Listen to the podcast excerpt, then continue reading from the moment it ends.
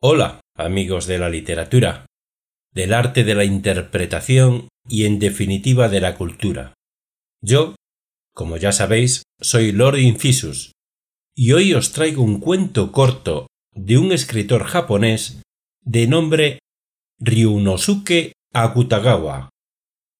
Un escritor japonés perteneciente a la generación neorealista de principios del siglo XX. Sus obras son en su mayoría cuentos cortos. De hecho, está considerado el padre de los cuentos japoneses.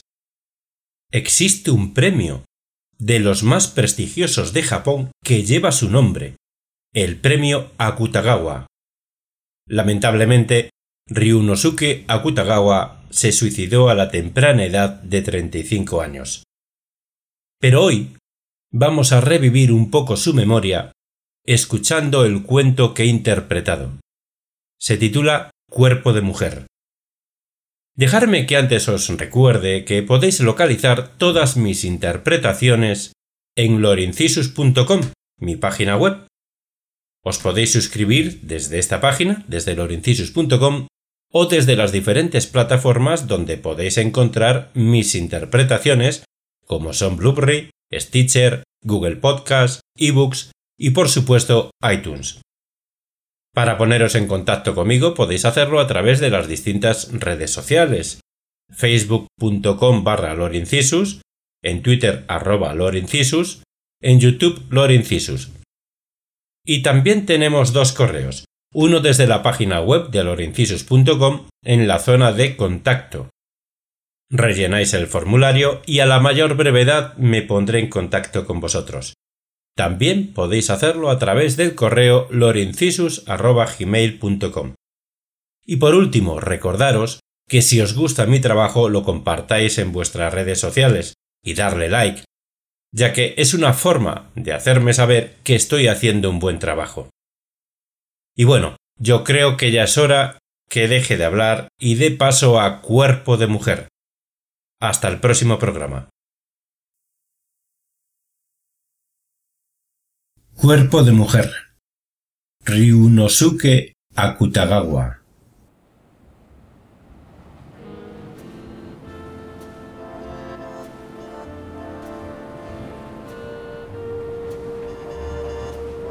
Una noche de verano, un chino llamado Yang despertó de pronto a causa del insoportable calor tumbado boca abajo, la cabeza entre las manos, se había entregado a hilvanar fogosas fantasías cuando se percató de que había una pulga avanzando por el borde de la cama.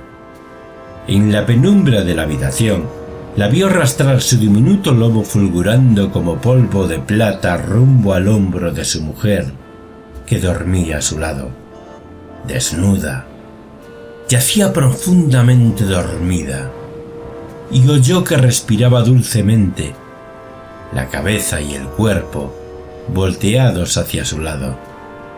Observando el avance indolente de la pulga, Yang reflexionó sobre la realidad de aquellas criaturas. Una pulga necesita una hora para llegar a un sitio que está a dos o tres pasos nuestros aparte de que todo su espacio se reduce a una cama. Muy tediosa sería mi vida de haber nacido pulga. Dominado por estos pensamientos, su conciencia se empezó a oscurecer lentamente y, sin darse cuenta, acabó hundiéndose en el profundo abismo de un extraño trance que no era ni sueño ni realidad. Imperceptiblemente, justo cuando se sintió despierto, vio, asombrado, que su alma había penetrado el cuerpo de la pulga, que durante todo aquel tiempo avanzaba sin prisa por la cama, guiada por un acre olor a sudor. Aquello, en cambio, no era lo único que lo confundía pese a ser una situación tan misteriosa que no conseguía salir de su asombro. En el camino se alzaba una encumbrada montaña cuya forma más o menos redondeada, aparecía suspendida de su cima como una estalactita, alzándose más allá de la vista y descendiendo hacia la cama donde se encontraba.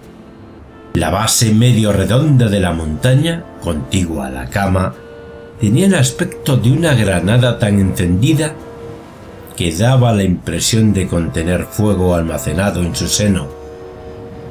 Salvo esta base, el resto de la armoniosa montaña era blancuzco, compuesto de la masa nívea de una sustancia grasa, tierna y pulida.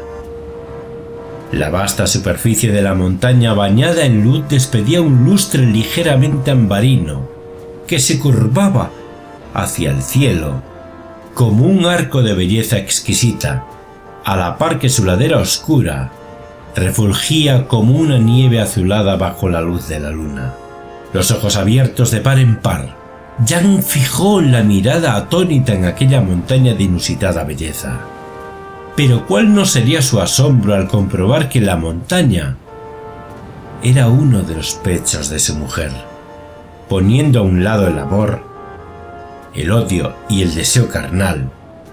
Jan contempló aquel pecho enorme que parecía una montaña de marfil. En el colmo de la admiración permaneció un largo rato petrificado. Y como aturdido ante aquella imagen irresistible, ajeno por completo al acre olor a sudor, no se había dado cuenta hasta volverse una pulga de la belleza aparente de su mujer. Tampoco se puede limitar un hombre de temperamento artístico a la belleza aparente de una mujer y contemplarla azorado como hizo la pulga.